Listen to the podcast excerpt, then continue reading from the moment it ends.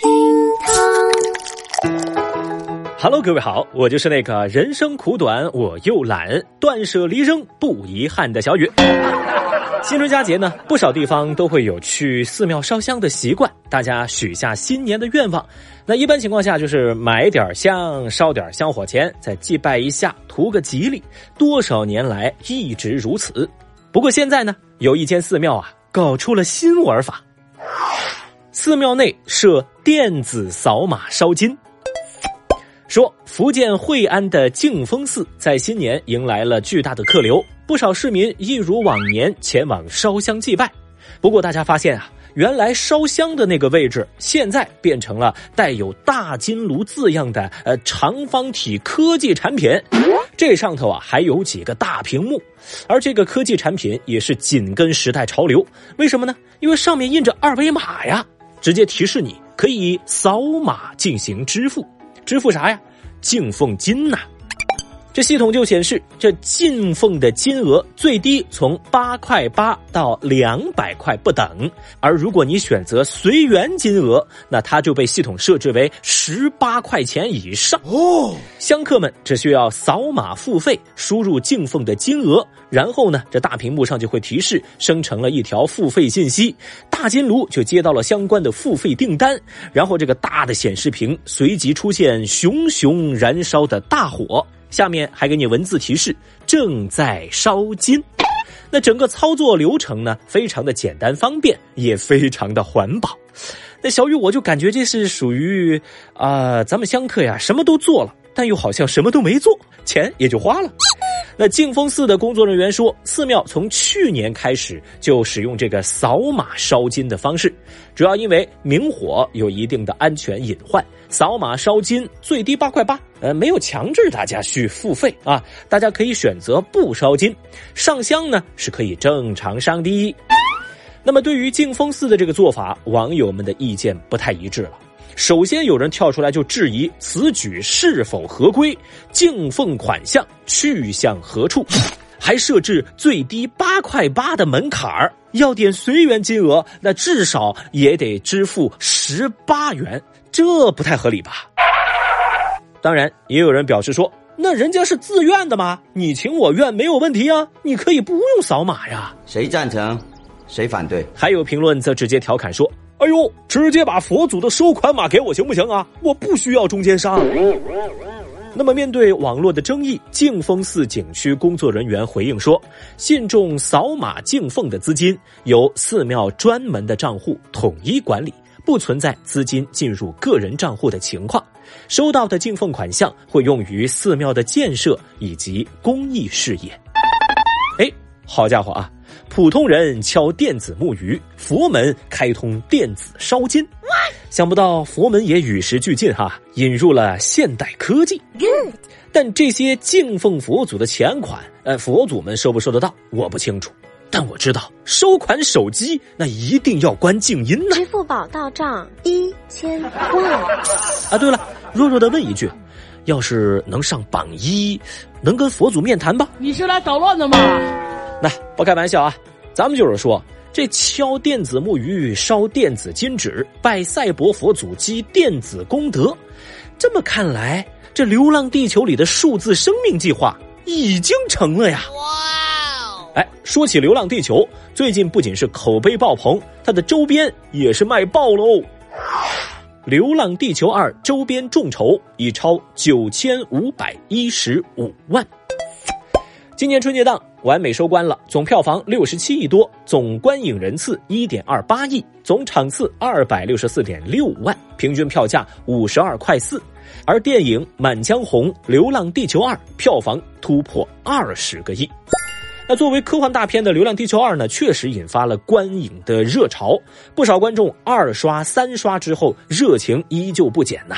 而且在影片上映伊始，影片方的合作方就宣布以众筹方式推出基于该电影所制作的相关周边产品，一个是那个机器狗，一个是那个机器 Mouse，还有一个呢就是那个数字生命计划的那个类似 U 盘，或者说像那个 M2 SSD 一样的那个东西。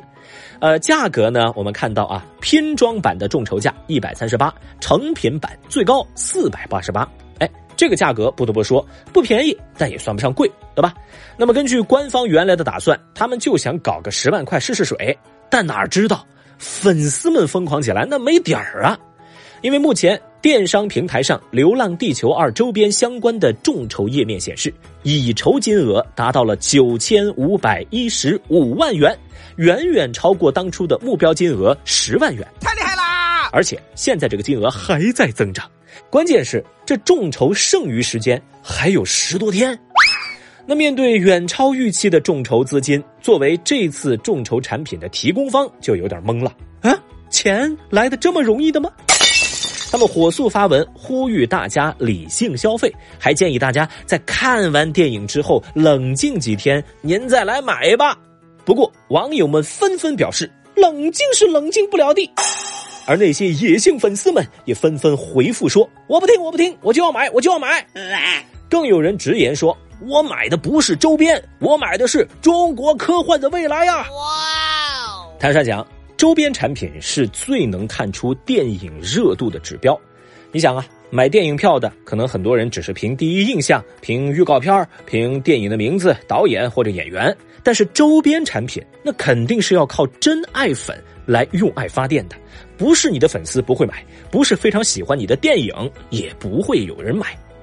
所以你看，从《狂飙》到《流浪地球二》。这里头没有所谓的流量明星，但他们都取得了优异的观看数据，还有大量的并且是持续的好评。他们既热闹了我们的春节，也给我们的影视行业开了个好头。当然，它更印证了一个规律，就是咱观众呢，到底看的还是演技，这市场终究靠的是口碑。